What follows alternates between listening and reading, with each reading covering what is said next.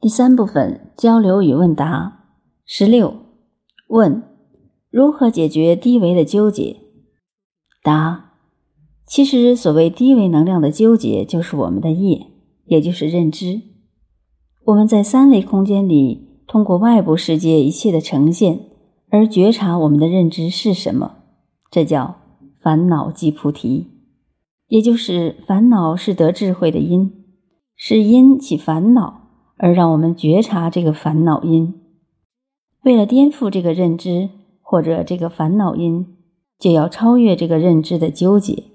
这就是所谓的消业。它是我们入世心法里面最关键的一个概念，叫觉察，